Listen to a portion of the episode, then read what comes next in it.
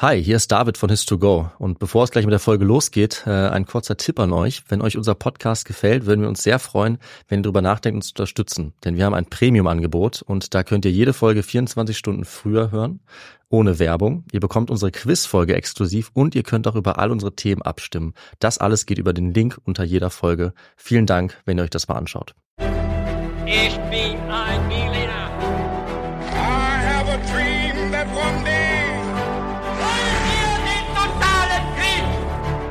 Niemand hat die Absicht, eine Mauer zu errichten.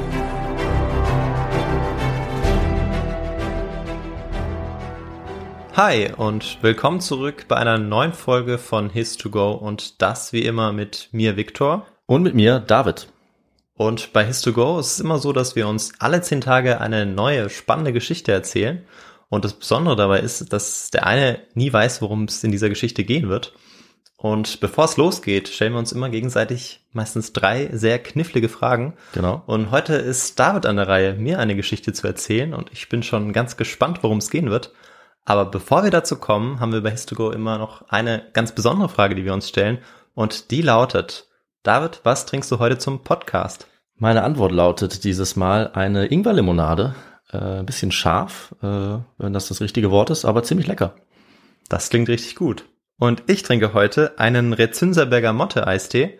Und auf den bin ich nicht äh, einfach so gekommen, sondern der wurde mir empfohlen von Giamiro. Vielen Dank dafür, er schmeckt hervorragend. Dann würde ich sagen Prost und ich übernehme jetzt. Wir steigen in die Folge ein, bevor wir noch weiter rumschwafeln, mit einem kleinen Intro. Ja, David, vor zwei Tagen war ich auf einem ziemlich wilden Geburtstag und zum Glück gab es daneben so einer orangenen Alkohol-Mischgetränk-Bowl, könnte man sagen, noch alkoholfreie Getränke. Und unter anderem gab es da auch einen selbstgemachten Eistee mit frischer Minze, schön zubereitet. Und das hat mich natürlich direkt an unseren Getränkefetisch erinnert in unserem Podcast. Für den ist unser Podcast eben auch bekannt. Und ich glaube, wenn ich darüber nachdenke, haben wir wahrscheinlich sehr, sehr, sehr viele verschiedene Getränke uns mittlerweile genehmigt. Also 150 Folgen, 300 Getränke. Ich komme überhaupt nicht mehr mit. Stimmt, ja. Ja, ist total krass. Und mich würde ja schon mal interessieren, was wir so am häufigsten getrunken haben. Aber na, in letzter Zeit bin ich ja viel mit meinem Rennrad auch unterwegs, wie du ja weißt, an meinem Vintage-Ding. Da schraube ich äh, ja auch relativ viel rum und endlich kann ich damit auch wieder Touren fahren. Und bei der ersten Tour, da hatte ich nur Wasser dabei und irgendwie war ich gegen Ende ziemlich platt. Also wirklich, also meine Beine waren dann so schwer. Und dann habe ich mir gedacht, ich muss mir jetzt was Elektrolytehaltiges in die Trinkflasche mischen und hab's mit dem Pulver von Holy probiert. Und das hat echt richtig was gebracht. Also das muss man jetzt echt glauben. Und ähm, das war außerdem noch richtig lecker. Holy Lemon Hydration war das und da ist eben ordentlich Elektrolyte und Mineralstoffe drin und ich glaube, du als Sportler weißt ganz genau, was ich meine. Ich habe dann dummerweise das Pulver auch noch mit meinem Kumpel geteilt. Ich hätte wahrscheinlich eher noch mehr gebraucht. Kann ich verstehen, das ist ähnlich bei mir. Ich hasse es nämlich, dehydriert zu sein. Viele Leute wissen gar nicht, dass sie dehydriert unterwegs sind. Ich sage Stopp mit der Dehydration. Und zwar egal ob beim Sport oder bei normaler Arbeit. Also ich mache auch gern Fitnessstudio oder Joggen, aber eben auch, wenn ich vorm PC sitze. Wasser ist natürlich wichtig. Es ist aber auch richtig gut, wenn man ein wirklich schmackhaftes Getränk hat. Das eben dann auch, wenn man Sport macht, am besten Elektrolyte zum Beispiel enthält. Aber auch, wenn ich arbeite, finde ich es gut, wenn es schmeckt und ich nicht nur Wasser trinken muss. Und da ist beispielsweise Holy Kiwi Strawberry um einiges besser. Das ist jetzt so mein Lieblingsgeschmack. Ich finde es aber auch ganz cool. Wir beide hatten so ein Starterpaket, die verschiedenen Geschmäcker auszuprobieren, dann wird's noch weniger langweilig. Und wenn es richtig lange dauert oder richtig intensiv wird, ist es schon echt cool, wenn man was Leckeres und was Fruchtiges, Erfrischendes halt trinken kann. Deswegen ist meine Empfehlung eben hier der Holy Hydration Drink.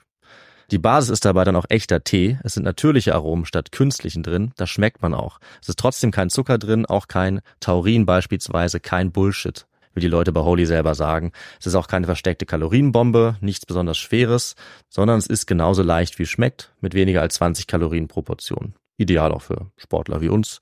Und günstig ist das Ganze übrigens auch in jedem Fall. Also wir sagen ungefähr 80 Cent pro 500 Milliliter. Das ist deutlich weniger als herkömmliche Energy Drinks. Und noch besser mit eurem Shaker und mit den 100% recycelbaren Verpackungen entsteht auch ganz wenig Müll dabei. Ja, also probiert es unbedingt aus und das Starter-Set, das wir auch beide schon sehr gut kennen und sehr empfehlen müssen. Das heißt Starter-Set Deluxe und ist wirklich der perfekte Einstieg und dafür bekommt ihr mit uns 5 Euro Rabatt. Also anstatt 49,99 Euro kosten euch 43 Holy Drinks inklusive Shaker gerade einmal 44,99 Euro. Dafür braucht ihr den Code HISTOGO5. Also in unseren Shownotes findet ihr den Link dazu und dann gebt ihr einfach, wie gesagt, his to go 5 ein. Alles zusammen und dann bekommt ihr diesen Rabatt. Na sagen wir Prost. Ja. Mit lautem Krachen zerberstet der Thron unter der Wucht steinerner Äxte. Die Angreifer schleudern das kostbare Tafelgeschirr zu Boden und sie schänden die Malereien auf der Außenfassade des Königspalastes von Piedras Negras. Dann lassen die wütenden Krieger der Stadt Yaxchilan den ganzen Palast in Flammen aufgehen. Von diesem Angriff berichten uns die Inschriften in Yaxchilan, allerdings kann die Stadt selber diesen Triumph nicht mehr auskosten, denn dieser Bericht ist die letzte Inschrift. Danach ereilt Yaxchilan das gleiche Schicksal wie fast alle anderen Städte des Maya-Tieflands. Sie werden aufgegeben, verlassen und am Ende verschwindet eine ganze Zivilisation aus diesem Tiefland. Schon die frühesten Wiederentdecker der einst großen Städte konnten sich die Vorgänge nicht erklären. Zitat Riesige Städte verschwanden im Dschungel und Weisheit und Wissen der Maya ging der Menschheit für Jahrhunderte verloren. Was brachte diese Zivilisation zu Fall, die Jahrtausende lang überlebt hatte und erblüht war? Das haben sich die Entdecker gefragt, die mitten im tiefsten Dschungel auf völlig verlassene, steinerne Städte stießen. Und das fragen wir uns auch in dieser Folge. Also was wurde aus den Maya? Woher kam der Kollaps dieser Hochkultur? Und bevor wir das klären, habe ich natürlich wie immer an dich und alle anderen ein paar Fragen, Viktor. Und die erste Frage lautet, von den folgenden Städten gehören zwei zu den Maya und zwei nicht. Viktor, kannst du die Maya-Städte identifizieren? A. Tikal, B. Tlacopan, C. Machu Picchu und D. Chichen Itza. Das ist eine sehr gute Frage, David. Aha. Ich kenne mich mit den Maya leider nicht so gut aus. Ähm, Antwort C, Machu Picchu würde ich ausschließen. Und ansonsten, ähm, ich glaube, Antwort B habe Ja. ich auf jeden Fall schon mal gehört. Mhm. Ich bin mir nicht ganz sicher, ob äh, das eine Kulturstätte der Maya war. Aha. Aber ich suche mir mal diese Antwort au- aus. Tlacopan Ja. und? Und die letzte Antwort. Ja, du hättest noch zur Auswahl äh, Tikal und Chichen Itza. Ich nehme noch Chichen Itza. Sehr ich das schön. richtig Das hast du ausgesprochen? ziemlich gut ausgesprochen. Okay. Es werden auf jeden Fall einige Namen schwer auszusprechen sein, äh, auch durch mich natürlich in dieser Folge. Äh, und ich kann schon mal verraten, du hast äh, eine richtige Maya-Stadt identifiziert. Jawohl. Das ist schon mal nicht schlecht, oder? Ja. Dann machen wir weiter mit der zweiten Frage. Die Maya hatten ihre Blütezeit in der klassischen Periode. Aber wann war die denn ungefähr? Da habe ich jetzt drei Möglichkeiten für dich. A von 300 vor bis 300 nach unserer Zeitrechnung. B von 250 bis 900 nach unserer Zeitrechnung. Oder C von 950 bis 1200. Ähm, ist eine gute Frage wieder. Danke, danke. Ich ähm, bin mir nicht ganz sicher. Also die Maya ist natürlich eine Kultur gewesen, die deutlich früher als die Azteken und die Inka war. Das weiß ich. Das stimmt, äh, aber ja. wann sie ihre Hochkultur hat, weiß ich nicht genau. Ich würde mal darauf tippen, dass es vielleicht zwischen 250 und 900 war. Ja, Auch wenn es natürlich eine sehr, sehr lange Periode ist. Aber die Maya waren ja durchaus auch bedeutend. Das ist völlig richtig und es war eine lange Periode und ich werde dir bald sagen, ob du richtig liegst. Jetzt kommen wir allerdings erstmal noch zur letzten Frage. Von den folgenden drei Optionen war eine keine Ursache für den Zusammenbruch der klassischen Maya. A. Dürre. B. Ein Vulkanausbruch. Oder C. Kriege und der Niedergang des Königtums. Keine. Also, dass Kriege stattgefunden haben, davon, ähm, das denke ich, ist durchaus möglich. Ja. Vulkanausbrüche in Südamerika hat es auch immer wieder gegeben und deshalb würde ich einfach mal sagen, dass keine Dürre stattgefunden hat. Alles klar.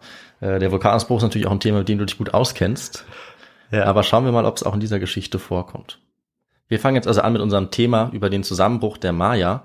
Maya, das sind für ziemlich viele von uns geheimnisvolle Menschen, die es geschafft haben, tief im Dschungel städtische Zivilisationen zu errichten, von denen wir heute jede Menge beeindruckender Überreste haben. Die sind natürlich sehr beliebte Tourismusziele geworden und aus europäischer Sicht, wahrscheinlich haben die Maya in einer Art grünen Hölle gewohnt, im tropischen Regenwald, voller unbekannter Pflanzen, Schlangen, Raubtiere. Also ist es kein Wunder, dass von den großen Kulturen Lateinamerikas die Ruinstätten der Maya als letzte bekannt geworden sind.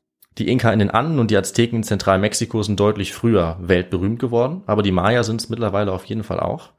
Der Grund dafür ist, dass die Tieflandgebiete von Amerika, der Amazonas-Regenwald und auch die Regenwälder in Mittelamerika lange Zeit eigentlich undurchdringlich waren für die Europäer, sodass eben diese Städten äh, noch nicht entdeckt wurden. Als sie dann aber entdeckt wurden, haben sich natürlich die Leute gefragt, wie auch wir uns jetzt fragen, wo die Anfänge der Maya liegen, wie diese Kultur entsteht und sich entwickelt hat, die dann solche beeindruckenden Ruinenstädten uns hinterlassen hat. Und äh, da setzen auch wir an und fragen uns, was zuerst, Viktor, was wir für diese Folge natürlich brauchen. Wir brauchen für äh, unsere Folgen immer den historischen Kontext. Genau, und wir fragen uns, wo äh, der anfängt, wo die Anfänge liegen. Ähm, für die Maya war es ein Paradies, in dem sie sich damals niedergelassen haben. Und die ersten Menschen haben das wahrscheinlich in dieser Region circa 3400 vor unserer Zeitrechnung getan. Durchaus sehr früh. Sehr früh, ungefähr auch zu der Zeit, als sich am Nil und in Mesopotamien auch die ersten Menschen niedergelassen haben. Für die Maya oder die Vorfahren der Maya waren das jetzt noch nicht unbedingt äh, feste Siedlungen, sondern eher noch eine Jäger-Sammler-Kultur. Mhm. Äh, und wir wissen, dass sie das aber schon getan haben in der Region des heutigen Mexiko, äh, Guatemala, Belize, Honduras und El Salvador. Und äh, jetzt können wir uns fragen, wie man diese frühe Besiedlung nachweisen kann. Also ungefähr ab 3400 vor unserer Zeitrechnung. Diese Zeit nennt man in der Archäologie auch das Archaikum. Und äh, für diese Zeit sind erstmals dann Pollen nachgewiesen von Mais und Maniok, sodass wir äh, schon mal ahnen können, dass die, die, die Vorfahren, die Urahnen der Maya damals schon angefangen haben, diese Früchte zu kultivieren, wofür wir dann eben ein paar Spuren finden. Was sie aber noch nicht getan haben, ist systematischen Ackerbau zu betreiben. Und sie waren eben noch nicht sesshaft. Dazu kam es dann etwas später, zwischen 2400 und 2000 vor unserer Zeitrechnung. Ab da gibt's dann die erste feste Landwirtschaft. Und für die Zeit können wir regelmäßig bewirtschaftete Felder nachweisen. Und es beginnt dann die sogenannte präklassische Periode in Mittelamerika. Und das sollte ich vielleicht dazu sagen, mit diesen Begriffen archaische Periode, präklassische Periode merken wir, dass es ähm, verschiedene Regionen und Kulturen gibt auf der Welt, die eben unterschiedlich periodisiert werden also in unterschiedliche Zeiten eingeteilt werden. Es gibt zum Beispiel die archaische und die klassische Zeit ja auch im antiken Griechenland. Mhm. Äh, deswegen muss uns klar sein, dass es eine Verwechslungsgefahr gibt hier, weil es eben um völlig verschiedene Orte, völlig verschiedene Zeiten geht. Da liegen zum Teil Jahrtausende dazwischen. Und die Zeiteinteilung, die wir aus Europa kennen, ist eben nicht allgemeingültig. Ja. Aber interessant ist dabei, dass ähm, meistens ja in unterschiedlichsten Regionen der Welt immer wieder dieselben Schritte gegangen werden, nur eben zu, in unterschiedlichen ähm, ja, Zeitabschnitten. Absolut. Deswegen haben wir vielleicht auch verschiedene Begriffe, die sich ähneln. Ähm, und wir müssen mehr oder weniger unterschiedliche Voraussetzungen und Umstände irgendwie auch vergleichbar machen. Ja. Und irgendwie einteilen und äh, eben irgendwie sagen, man hat die eine Kultur ihre Hochphase und das ist eben im Fall der Maya dann anders als zum Beispiel bei den Griechen im antiken Europa oder auch das Mittelalter lässt sich auch nicht einfach auf jede Region der Welt anwenden. Mhm. Deswegen haben wir hier ein sehr gutes Beispiel, wie man das auch anders machen kann. Wir befinden uns jetzt also in dieser Prä-Klassik und ungefähr um 1000 vor unserer Zeitrechnung beginnen die ersten Menschen im sogenannten Maya-Tiefland in dieser Region dauerhaft zusammenzuleben in Dörfern. Es gibt jetzt die erste Keramik, es gibt erste Tempel oder Kultbauten, äh, es gibt vor allem einfache Häuser aus Holz zum Anfang und etwas später, ungefähr ab 700, haben wir dann äh, quasi die Geburtsstunde der Maya-Kultur also ungefähr zur selben Zeit, wie auch das antike Rom in Europa entsteht. Äh, es gibt jetzt die ersten Steinbauten. Es gibt den berühmten Maya-Kalender, der jetzt erstmals äh, ja, regelmäßig bestimmt wird, wofür es Aufzeichnungen gibt. Und es gibt auch eine frühe Hieroglyphenschrift der Maya, die zu dieser Zeit entsteht und die dann auch eine sehr wichtige Quelle wird mhm. für uns heutzutage. Ab 300 vor unserer Zeitrechnung bauen die Maya dann die ersten monumentalen Bauten, große Pyramiden, die weithin sichtbar sind und wahrscheinlich den Ruhm der Erbauer verkünden sollen. Und zu dieser Zeit gibt es auch schon klare soziale Hierarchien, eine Adelsschicht.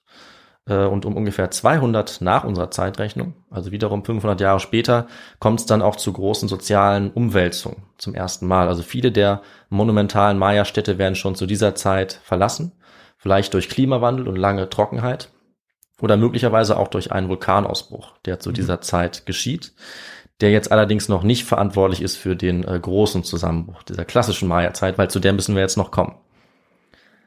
Diese Phase der Maya-Kultur, die klassische Zeit und die große Blütezeit, das ist von circa 250 bis 900 nach unserer Zeitrechnung. Und Victor, damit hast du eine Frage richtig beantwortet. Das freut mich. Also immerhin schon eine Frage richtig beantwortet. Ja, eine ganz entscheidende Frage, in der unsere Folge eben auch spielen wird. Also diese Zeit, die du mhm. richtig bestimmt hast. Es ist sehr lange, wie du gesagt hast. Also 650 Jahre. In dieser Zeit bis 900 ungefähr blüht die Kultur der Maya auf wie nie zuvor und auch wie nie danach. Also es gibt ein starkes Bevölkerungswachstum. Es gibt immer wieder neue Städte, die gegründet werden, neue Siedlungen. Es gibt ein Netz an Handelsbeziehungen über ganz Mexiko und Mittelamerika. Äh, Es entwickelt sich ein sehr ausdifferenziertes Handwerk. Es gibt äh, Religion, die äh, sehr weit verbreitet ist, sehr ausdifferenziert ist. Und es gibt auch ein sehr starkes Königtum, das sehr wichtig ist für die soziale Struktur, für die politische Ordnung zu der Zeit. Gottkönige entstehen, wie wir es auch von anderen südamerikanischen Völkern kennen. Und in dieser klassischen Zeit gibt es dann Dutzende kleine Stadtstaaten, die eben ihre eigenen Könige haben, manchmal auch Königinnen. Und das heißt natürlich für uns auch, das ist ganz wichtig, die Maya waren nie ein geeintes Reich, sondern ähnlich wie die Griechen oder auch ähnlich wie im mittelalterlichen Europa waren es viele kleinere Staaten in diesem Maya-Tiefland, äh, wo die meisten und die einflussreichsten Maya-Staaten lagen. Die waren eben vereint durch äh, eine ähnliche Kultur, ähnliche Sprachen, ähnliche Religionen, ähnliche Politik, aber man kann nicht sagen, dass es ein Maya-Reich gab, wie wir es zum Beispiel von den Inka sagen könnten. Das ist eben wichtig. Also es ist eher vergleichbar mit äh, so einer Polis. Äh, und die Stadtstaaten, die die Maya dann gegründet haben, die sind auch vergleichbar mit diesen klassischen Polis, äh, die wir aus Griechenland kennen. Das heißt, es war meistens ein großer zentraler Ort, dazu das unmittelbare Umland, ein paar kleinere Siedlungen und größer waren die meisten Maya-Staaten auch nicht. Es gab einige wenige, die ein größeres Gebiet kontrolliert haben. Das war zum Beispiel das berühmte Tikal, was du, Victor, glaube ich, bei unserer Frage gerade ausgeklammert hast. Ja. Das wäre auf jeden Fall schon mal richtig gewesen. Das war zusammen mit Kalakmul äh, wahrscheinlich die größte Macht, die die Maya aufgebaut haben. Es gab auch noch Städte wie Palenque oder wie später auch Chichen Itza, womit du richtig geantwortet hast. Sehr schön. Also auf jeden Fall schon mal äh, eine Trefferquote, die da ist. eineinhalb Fragen. Genau, richtig das, beantwortet. das geht auf jeden Fall in die Wertung mit ein. ja. Und diese Maya-Stadtstaaten hatten dabei nicht nur untereinander engen Kontakt, der war auch immer wieder geprägt von vielen Kriegen, das ist typisch für die Maya. Sie hatten aber zum Beispiel auch Heiratspolitik, Diplomatie, enge Handelsbeziehungen und sie hatten auch mit anderen Kulturen Kontakt. Besonders mit dem äh, berühmten und mächtigen Teotihuacan. Hast du davon schon mal gehört, Victor? Ja. Nicht zu verwechseln mit Tenochtitlan, das sind die Azteken, aber dieses Teotihuacan ist äh, noch heute eine der beeindruckendsten Städten in Amerika. Es ist auch, das habe ich nachgeschaut, anscheinend die am meisten besuchte Ruinenstätte oder archäologische Stätte in ganz Amerika. Äh, und das vor allem durch die große Sonnenpyramide und Mondpyramide und die Straße der Toten, die dorthin führt. Also es ist ein riesiges Gelände und Teotihuacan äh, war auch die Großmacht, die es in Mittelamerika gab in der Mitte des äh, ersten Jahrtausends nach unserer Zeitrechnung. Also die hat wahnsinnig viel kontrolliert für die damalige Zeit. Es war eine sehr einflussreiche Kultur und die Maya-Staaten wurden äh, sehr stark beeinflusst von Teotihuacan, also kulturell, politisch, künstlerisch. Teotihuacan selber war aber eine eigene Kultur, eine multiethnische Kultur oder auch kosmopolitische. Das heißt, äh, diese Stadt oder dieses Reich hat nicht zu den Maya dazugehört, sondern die haben koexistiert, haben manchmal Krieg geführt, sich mal verbündet und sich eben sehr stark gegenseitig beeinflusst. Neben Teotihuacan gab es auch einige Großmächte der Maya und die zwei, die ich schon genannt habe, das sind die wichtigsten, die man auf jeden Fall hervorheben muss. Das ist Tikal und Calakmul. Die beiden wurden im siebten Jahrhundert nach unserer Zeitrechnung ähm, so einflussreich, dass sie die zwei Hauptmächte waren unter den Maya. Und äh, dieses Machtverhältnis war einige Zeit lang stabil solange ja, die sich einigermaßen auf einer Augenhöhe befanden, ähm, Kriege geführt haben, Diplomatie hatten und eben starken Einfluss auf die anderen kleineren Städte. Allerdings äh, kam es dann so, dass Tikal Kalakmul letztlich besiegt hat. Und dadurch, dass jetzt eine dieser Mächte ausgeschaltet war und es nur noch Tikal gab als größte Macht, äh, ist ein Machtvakuum entstanden. Das haben die vorherigen Vasallenstaaten von Kalakmul genutzt, um sich unabhängig zu machen. Und äh, da die Großmacht Tikal das dann nicht verhindern konnte, äh, kam es dann zu immer mehr Abspaltung. Und es ist zunächst äh, natürlich das Königtum von Kalakmul äh, zusammengebrochen, dann aber auch das von Tikal. Es kam zu einem Zusammenbruch der politischen Institution und wenig später dann zu einem generellen Zerfall und schließlich zu einem Kollaps von fast allen Städten im Tiefland. Ungefähr um 800 nach unserer Zeitrechnung. Also es kam zu einem Zusammenbruch der klassischen Maya-Kultur, als äh, fast alle Städte von der Bevölkerung verlassen wurden. Und jetzt müssen wir uns natürlich fragen, ähm, was die Gründe dafür sind. Ja. Also wieso nach hunderten Jahren erfolgreicher Politik, kultureller Blüte, hochentwickelter Landwirtschaft, Astronomie und Bewässerung, wieso brechen fast alle wichtigen Maya-Städte zusammen? Dieser Kollaps der klassischen Maya ist in der Wissenschaft eigentlich fast so berühmt wie der Fall des Weströmischen Reichs. Vor allem auch, weil äh, wahnsinnig viel darüber geforscht wird bis heute und weil wir auch bis heute nicht so ganz sicher sind, was jetzt wirklich hinter diesem mysteriösen Ende der Blütezeit der Maya steckt. In vielen Darstellungen hält sich das Bild, dass die Maya blitzartig zusammengebrochen sind durch ein ungeheures Desaster, also ein abruptes oder dramatisches Ende. Aber so einfach ist es nicht. Und wir schauen natürlich, äh, wie immer, auf der Grundlage der Forschungsliteratur auch genauer hin. Und an der Stelle können wir zunächst auch mal klären, ähm, woher wir eigentlich die Quellen haben, die uns jetzt überhaupt die Antwort geben könnten, welche Theorie die richtige ist oder welche Gründe wir anführen können für diesen Zusammenbruch. Und wir haben dabei leider auch ein Quellenproblem, was auch erklärt, warum ähm, die ersten europäischen Forscher die Ansicht hatten, dass die Maya einfach spurlos verschwunden sind. Und sie dachten, dass es keine Kontinuität gegeben hätte zwischen den großartigen Ruinen und äh, den später von den Spaniern unterdrückten Nachfahren der Maya. Und dass die Quellenlage äh, nicht weitaus besser ist, das ist eigentlich ziemlich bitter, weil wir eigentlich einen sehr großen Unterschied haben zwischen den Maya auf der einen Seite und den Inka und Azteken, was die Quellen angeht. Da würde ich dich fragen, Viktor, was dieser Unterschied sein könnte. Ja, du hattest ja vorher schon davon gesprochen, dass ähm, es die Hieroglyphen-Schrift ja gab. Genau. Und ich bin mir ja nicht ganz sicher, wie das bei den Azteken und Inka war, aber vielleicht könnte das was sein, was bei, ganz gut bei den Maya äh, hätte sein können, dass man da vielleicht was überliefert hat. Ja, das ist völlig richtig. Ich weiß nicht mehr, ob ich in den Folgen darauf eingegangen bin. Ich glaube bei den Inka kurz. Aber der große Unterschied ist, äh, dass die Maya ihre eigene komplexe Schrift hatten, mhm. ihr eigenes Schriftsystem, das bis heute auch fast vollständig entziffert werden konnte. Seit den 1980er Jahren können wir diese Maya-Schrift eigentlich fast vollständig lesen. Und die Azteken hatten im Gegensatz dazu keine eigene Schrift, also keine komplexe Schrift. Und die Inka hatten nur die sogenannte Knotenschrift. Und die mhm. kann bis heute niemand lesen.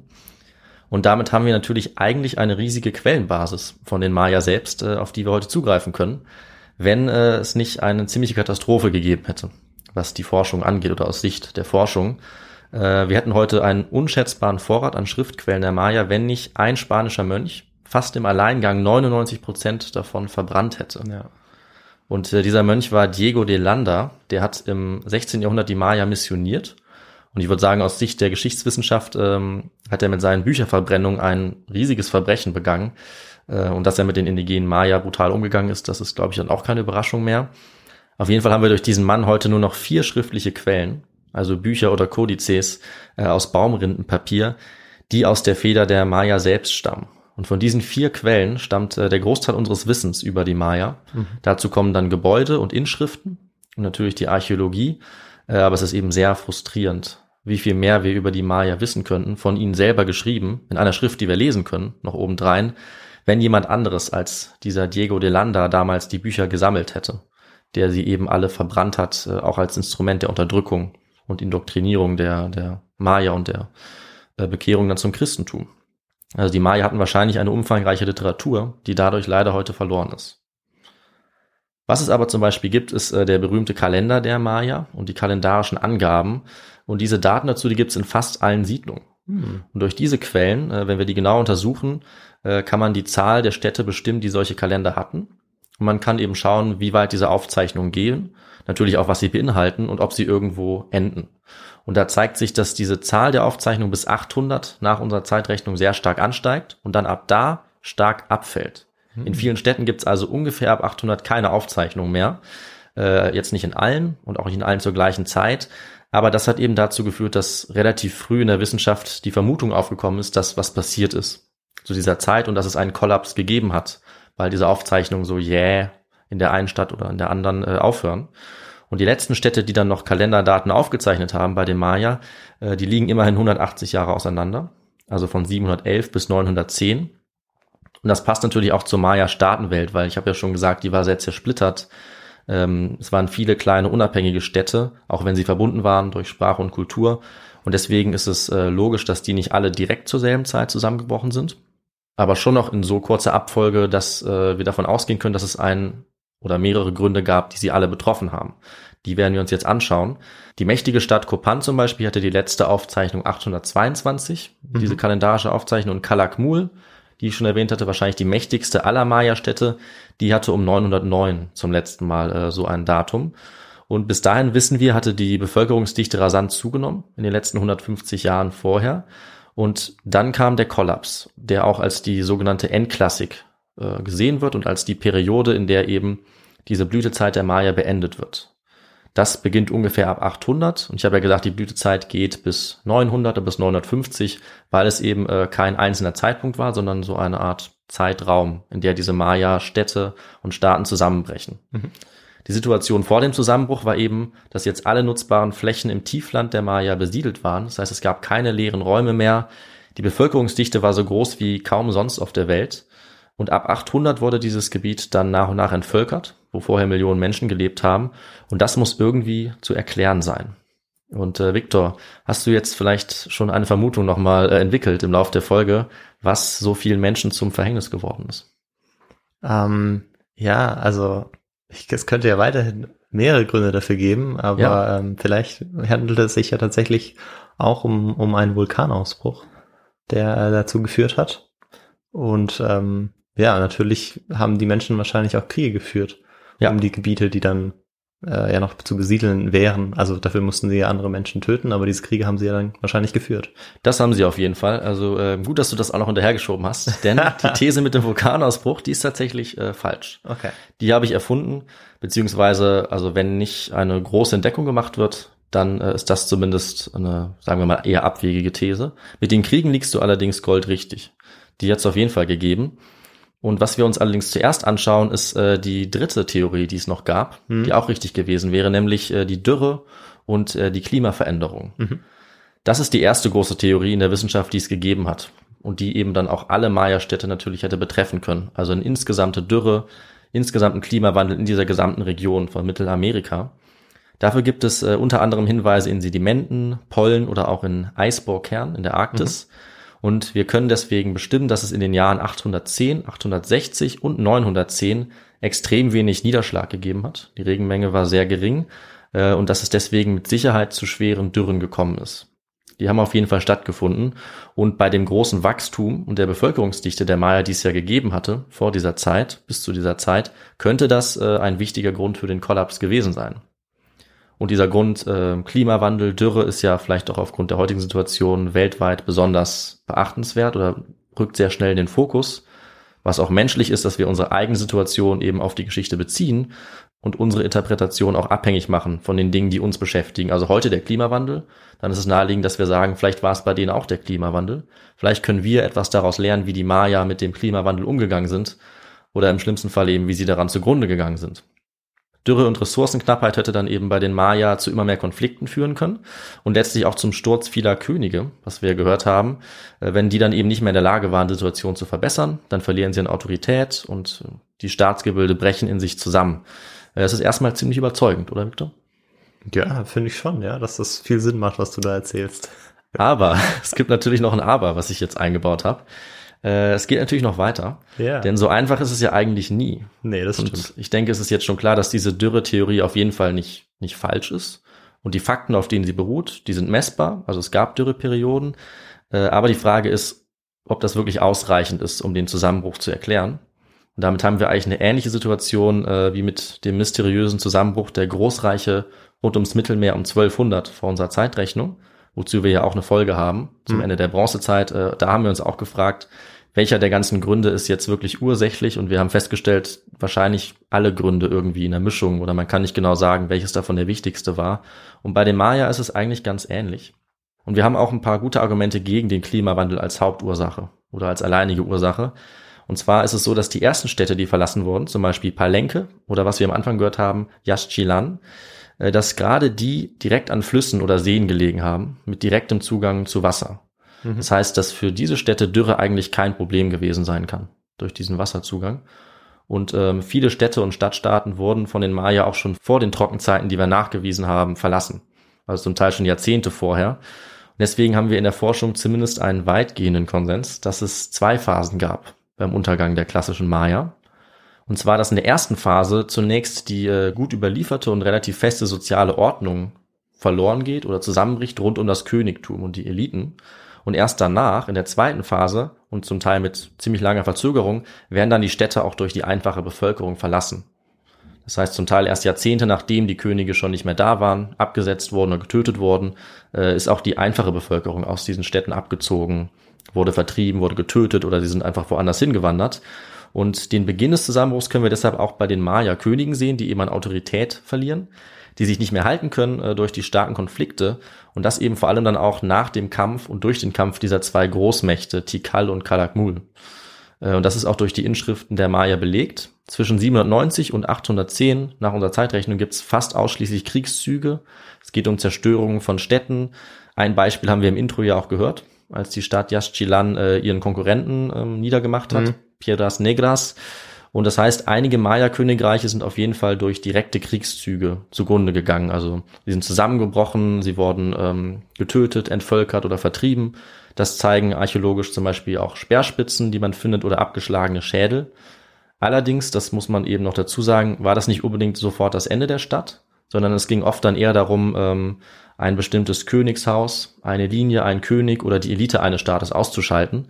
Äh, und das Leben der einfachen Bevölkerung ging dann eben vielleicht noch eine Zeit weiter. Die haben dann sozusagen dort als Besatzer gelebt, haben die alten Gebäude besetzt und konnten in der Stadt noch weiter leben und haben sie dann erst nach und nach verlassen, als dieser Zusammenbruch immer mehr um sich gegriffen hat und als dann eben auch noch andere Gründe wie diese Dürre dazugekommen sind. Ähm, aber solche kriegerischen Zerstörungen waren zumindest ein Grund für verlassene Maya-Städte, zum Beispiel in Dos Pilas, Aguateca oder Cancuen. Äh, das wurde um 800 gewaltsam zerstört. Dort wurde die Königsfamilie rituell hingerichtet, zusammen mit 30 Adligen, und die Stadt wurde dann komplett verlassen. Das haben wir auf jeden Fall äh, nachgewiesenermaßen rausfinden können.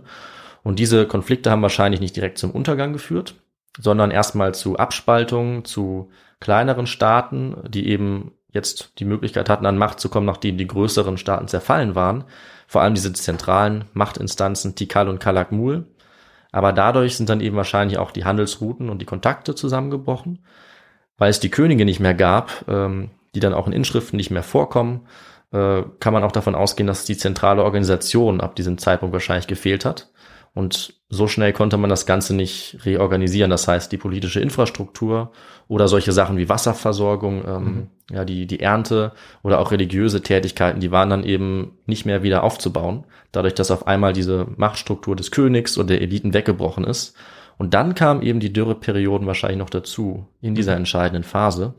Und als Folge dieser gleichzeitigen Kriege, Hungersnöte und Dürren haben die Menschen dann nach und nach eben die Tieflandgebiete verlassen, der großen Maya-Städte, über Jahrzehnte hinweg, manche schon relativ früh, andere etwas später, aber ungefähr um 950 nach unserer Zeitrechnung waren dann fast alle Städte entvölkert. Auf dem Land gab es auch kaum noch Maya und diejenigen, die das überlebt haben, die Kriege und die Krisen, äh, die sind wahrscheinlich geflohen oder ausgewandert, entweder ins Hochland nach Guatemala oder in den Norden der Halbinsel Yucatan. Mhm.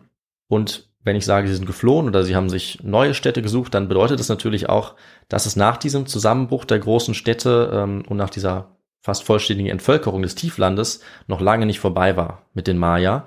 Ähm, sie haben sich von diesem Kollaps zu einem guten Teil eigentlich wieder erholt. Und zwar in der Phase der sogenannten Postklassik, also von 950 bis zur Ankunft der Spanier in der ersten Hälfte des 16. Jahrhunderts.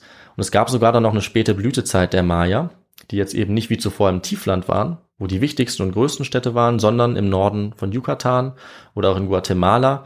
Und dabei war jetzt vor allem die Stadt Chichen Itza bedeutend, von der ich schon gesprochen hatte. Die hat jetzt nochmal eine neue Vormachtstellung erreicht im Norden. Und danach gab es dann auch eine weitere bedeutende Stadt, Mayapan. Also sehr viele äh, von diesen Maya-Städten, Maya-Namen. Chichen Itza kennen, glaube ich, die meisten von uns, vielleicht unterbewusst durch die berühmte Pyramide, die es da gibt.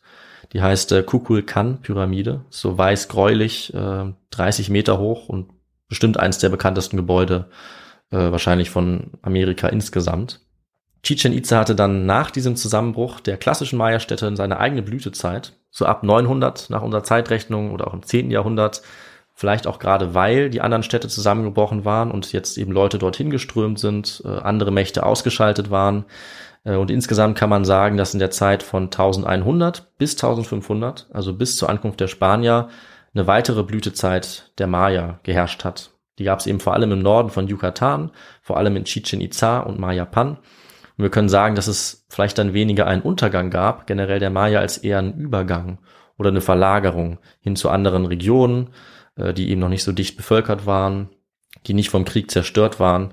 Äh, Und zumindest sollten wir sagen, dass dieser Untergang nicht endgültig war und dass er eben vor allem konzentriert war auf die großen klassischen Maya-Zentren im Tiefland. Und äh, wer letztlich dann den endgültigen Untergang auch der letzten unabhängigen Maya-Städte verursacht hat, das äh, kannst du dir wahrscheinlich schon denken, Victor, weil ich habe die äh, Protagonisten und die Verantwortlichen dafür auch schon erwähnt. Ja, das stimmt natürlich. Wenn wir dann ins äh, 15. oder 16. Jahrhundert schauen, dann sind das die Europäer beziehungsweise die Spanier. Genau, das ist dann die Ankunft der Spanier. Die bedeutet wirklich das Ende der letzten großen Maya-Zentren. Also obwohl sich so kleinere Siedlungen noch länger gehalten haben in abgelegenen Gebieten, in die die Spanier nie gekommen sind, zum Glück auch. So also war es ja auch bei den Inka, also Orte wie Machu Picchu haben sie nie erreicht. Und dort konnten auch sehr lange auch unabhängige, traditionell lebende Maya äh, sich halten und weiter existieren. Und das bedeutet aber auch, dass wir natürlich äh, eine Überschneidung haben, interessanterweise, wenn die Spanier ankommen, zwischen den Azteken und den Maya. Also es ist nicht so, dass die Azteken die Maya ersetzen, weil sie ja mehr oder weniger auf dem gleichen Gebiet existieren, im mhm. heutigen Mexiko und auch auf dieser Halbinsel Yucatan, sondern die ersten äh, Völker oder die ersten indigenen Völker, die Cortés trifft, das sind die Maya tatsächlich, mhm. mit denen er verhandelt, mit denen er auch zum Teil Krieg führt und erst danach auf dem Weg ins Inland kommt er zu den Azteken. Das ist, finde ich, ganz interessant, was man vielleicht nicht denken würde, weil die Inka sind ja regional abgetrennt. Die sind eben in Südamerika, mhm. im heutigen Peru und Chile, aber die Maya und Azteken sind nicht nur auf derselben Region, heute in Mittelamerika, äh, sondern eben auch in derselben Zeit aktiv geworden. Äh, also sie hat natürlich Kriege untereinander und die Azteken waren dann die Großmacht, also die die Oberherrschaft hatten in der Region. Aber die Ankunft der Spanier hat äh, nicht nur die Herrschaft der Azteken beendet, sondern auch vor allem die Unabhängigkeit der Maya. Und das eben auf demselben Gebiet. Und äh, jetzt können wir uns fragen, endet hier die Geschichte der Maya? Endet sie mit der spanischen Eroberung? Oder dann vielleicht mit der Gründung der modernen Staaten? Was wäre dein Tipp, Victor? Naja, dafür, dass sie enden müsste, müsste man ja die ganze Kultur auslöschen, die Menschen genau. auslöschen. Und so grausam die Spanier waren, ich glaube, das ist ihnen nicht gelungen. Sie sich wahrscheinlich ähm, mit den Azteken dann später und den spanischen Ankömmlingen dann assimilieren in irgendeiner Weise. Ja. Und ähm, die Kultur dann eben weiterlebt in den nächsten Jahrzehnten, Jahrhunderten. Genau, und das sogar bis heute. Also die ja. Geschichte der Maya geht zum Glück weiter. Die der Azteken übrigens nicht. Also die verschwinden eigentlich fast völlig. Bei den Maya ist es anders. Bis heute leben über sechs Millionen Menschen in den heutigen Staaten der Maya-Gebiete, also Guatemala, äh, vor allem Mexiko und weitere Staaten. Das sind eben so viele, dass äh, wenn sie heute alle in einem Maya-Staat leben würden, sie zum Beispiel größer wären als Dänemark. Oder mhm. fast so groß wie die Schweiz mit über sechs Millionen.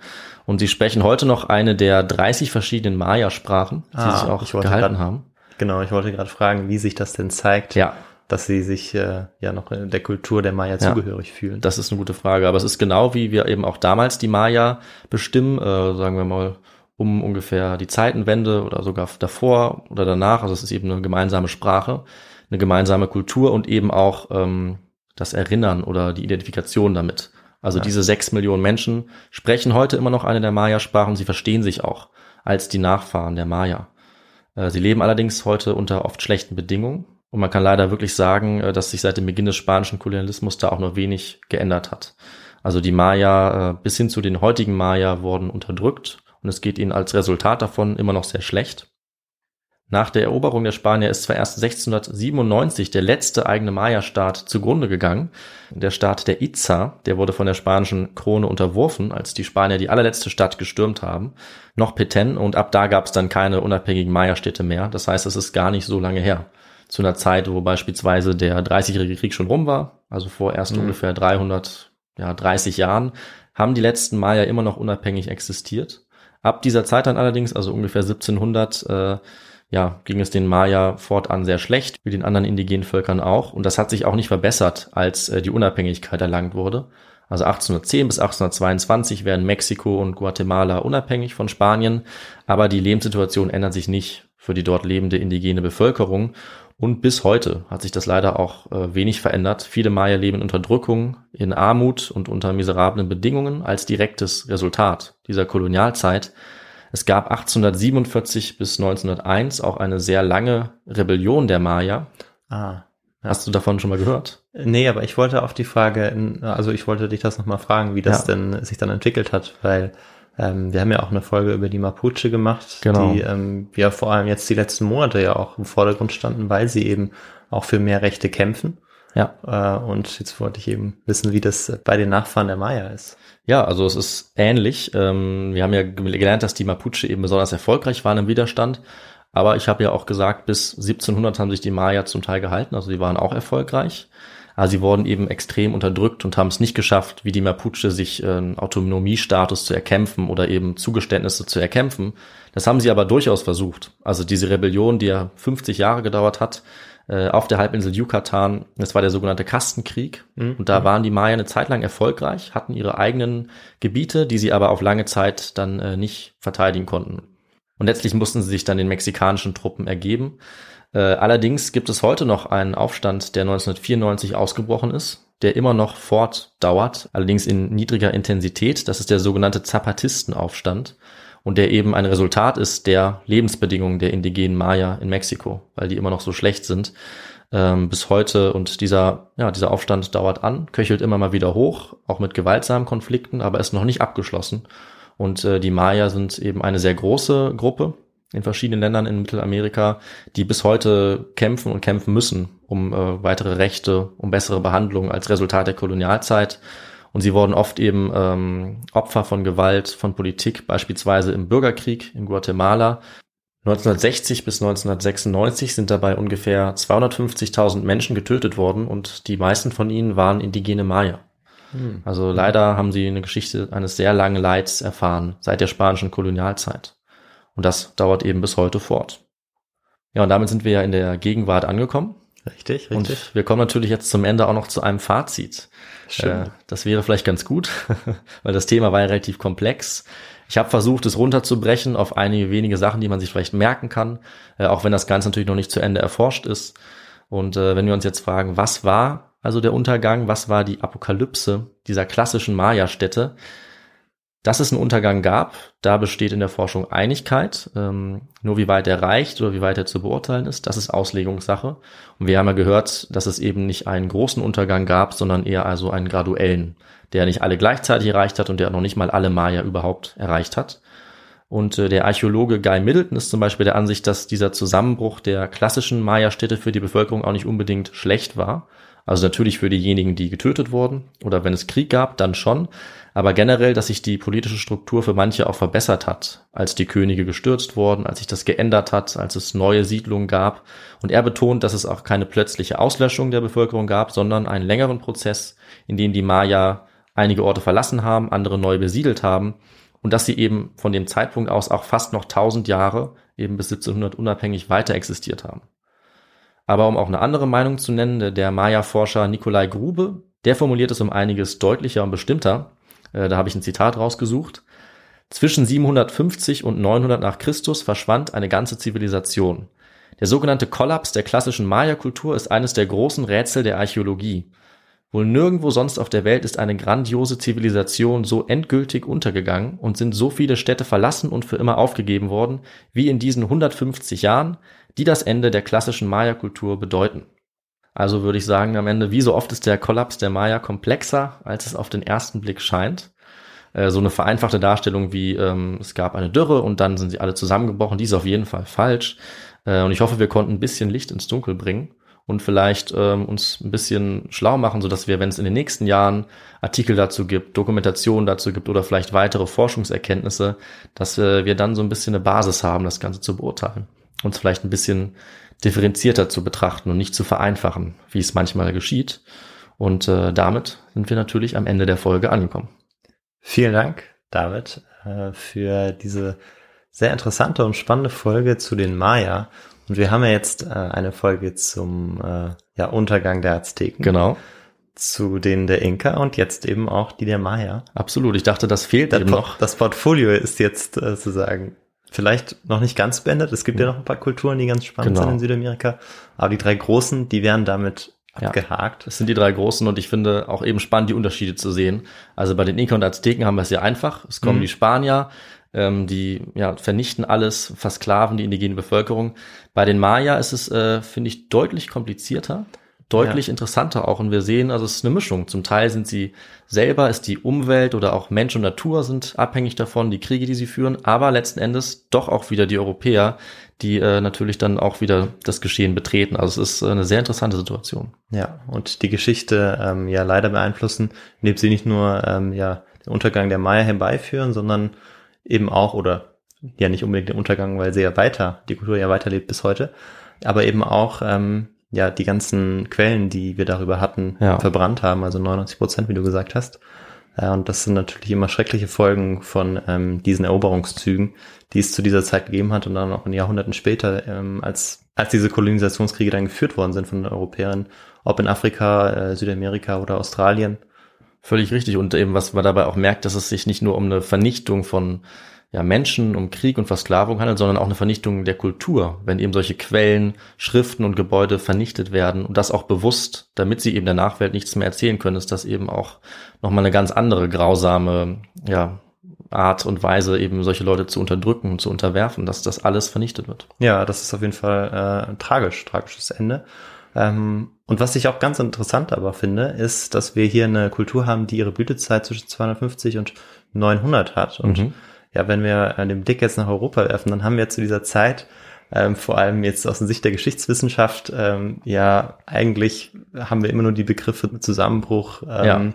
und ja, also Zusammenbruch des, des Weströmischen Reiches beispielsweise Mhm. oder eben dann Anfang des Mittelalters, des dunklen Mittelalters. Stimmt. Also nur ganz an, einen ganz anderen Blick auf die Zeit, als es eben jetzt in Südamerika beispielsweise der Fall war. Und ähm, so unterschiedlich kann es eben sein, wenn man äh, von Region zu Region schaut.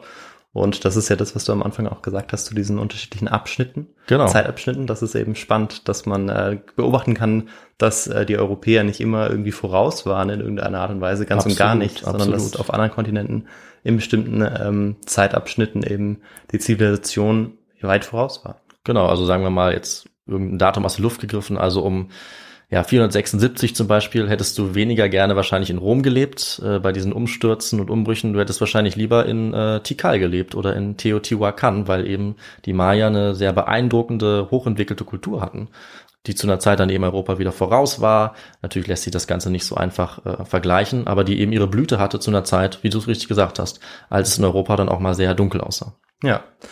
Ja, sehr spannend, sehr interessant. Und jetzt kommen wir, würde ich sagen, auch ähm, ja zur Literatur, äh, die du benutzt hast. Also was eben jetzt die Historiker mit und Historikerinnen mit den Quellen angefangen haben, die uns noch übrig geblieben sind, was ja nicht sehr viele sind. Vier waren es, glaube ich. Ja. Ähm, genau, bin ich mal gespannt, was es da für, für Bücher gibt. Ja, bevor ich das erwähne, sage ich sogar noch kurz, äh, wer uns das Thema vorgeschlagen Ah, hat. Das ist ja noch besser. Äh, du hast ja nämlich richtig gesagt, äh, und das haben auch unsere Zuhörerinnen und Zuhörer gesagt, dass wir die anderen großen Kulturen ja schon hatten, also die bekanntesten zumindest, also die Inka und Azteken. Und äh, unter anderem Stefan, Philipp und zuletzt auch Julian haben gesagt, äh, interessant, aber uns fehlen noch die Maya.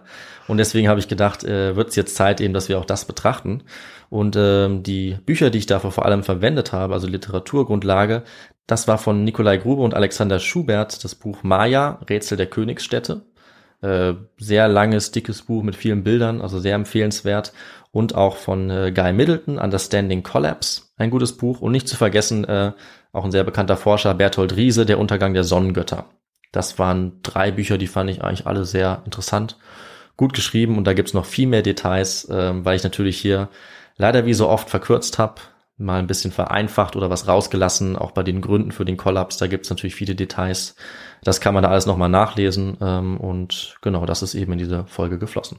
Okay, dann schaue ich auf jeden Fall mal in das Buch rein. Vielleicht finde ich ja irgendwo einen Vulkanausbruch. Du wirst auf jeden Fall auch einen finden. Also wie gesagt, äh, die sind nicht ganz unschuldig äh, und haben auch eine Rolle gespielt, zum Beispiel in dieser früheren Zeit. Ja. Und äh, ja, dann komme ich noch zu dem Teil, ähm, wo es darum geht, wie man uns unterstützen kann, richtig? Sehr gerne. Und da gibt es inzwischen ganz viele Möglichkeiten. Und bevor ich dazu komme, noch ein großes Dankeschön an alle, die uns Nachrichten haben zukommen lassen oder uns gespendet haben. Das freut uns immer sehr, äh, wenn ihr uns dadurch unterstützt. Und ja, da, das motiviert uns auch sehr und dadurch bleiben wir auch am Ball. Ja, so ist es also auch von mir. Vielen, vielen Dank an alle. Ja, und Nachrichten könnt ihr uns schreiben über unsere E-Mail kontakt.histogo.de oder über kon unser Kontaktformular oder über die unterschiedlichen Social Media Plattformen, Instagram, Twitter oder YouTube. Da freuen wir uns natürlich sehr, wenn ihr äh, uns da unterstützt, ähm, uns da folgt, uns da Nachrichten zukommen lasst. Und außerdem könnt ihr auch auf unserer Website ein bisschen Merch erwerben, ein T-Shirt oder eine Tasse mit unserem Logo drauf. Damit unterstützt ihr uns natürlich auch und auch einfach äh, über eine Spende. Und wenn ihr das tut, dann kommt, bekommt ihr natürlich einen Platz in unserer Hall of Fame auf unserer Website. Und damit habe ich, glaube ich, auch alles gesagt, was zu sagen war. Ich würde sagen, das waren äh, die wichtigen Dinge. Die waren alle dabei. Sehr gut. Und dann gibt's in zehn Tagen die nächste Folge von mir. Ich bin mir noch nicht ganz sicher, worum es gehen wird. Ich bin aber äh, gespannt. wohin ich gehe, aber ich habe schon ein paar Sachen auf Lager, nach ein paar Tipps, die ich bekommen habe, auch von den Zuhörerinnen und Zuhörern. Und ja, es wird auf jeden Fall spannend. Das glaube ich. Bis dahin wünsche ich allen alles Gute, bleibt gesund und macht's gut. Bis dann. Ciao. Ciao.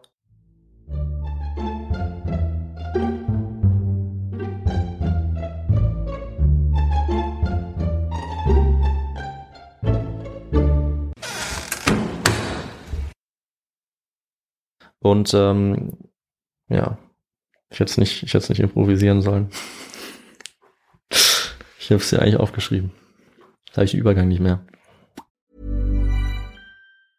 Hey, it's Paige DeSorbo from Giggly Squad. High quality fashion without the price tag. Say hello to Quince. I'm snagging high-end essentials like cozy cashmere sweaters, sleek leather jackets, fine jewelry, and so much more. With Quince being 50 to 80% less than similar brands. And they partner with factories that prioritize safe, ethical, and responsible manufacturing. I love that. Luxury quality within reach. Go to quince.com slash style to get free shipping and 365 day returns on your next order. Quince.com slash style. Planning for your next trip? Elevate your travel style with Quince. Quince has all the jet setting essentials you'll want for your next getaway, like European linen, premium luggage options, buttery soft Italian leather bags, and so much more. And it's all priced at 50 to 80% less than similar brands. Plus, Quince only works with factories that use safe and ethical manufacturing practices. Pack your bags with high-quality essentials you'll be wearing for vacations to come with Quince. Go to quince.com slash trip for free shipping and 365-day returns. Hi, I'm Daniel, founder of Pretty Litter. Cats and cat owners deserve better than any old-fashioned litter. That's why I teamed up with scientists and veterinarians to create Pretty Litter. Its innovative crystal formula has superior odor control and weighs up to 80% less than clay litter. Pretty Litter even monitors health by changing colors to help detect early signs of potential illness. It's the world's smartest kitty litter. Go to prettylitter.com and use code ACAST for 20% off your first order and a free cat toy. Terms and conditions apply. See site for details.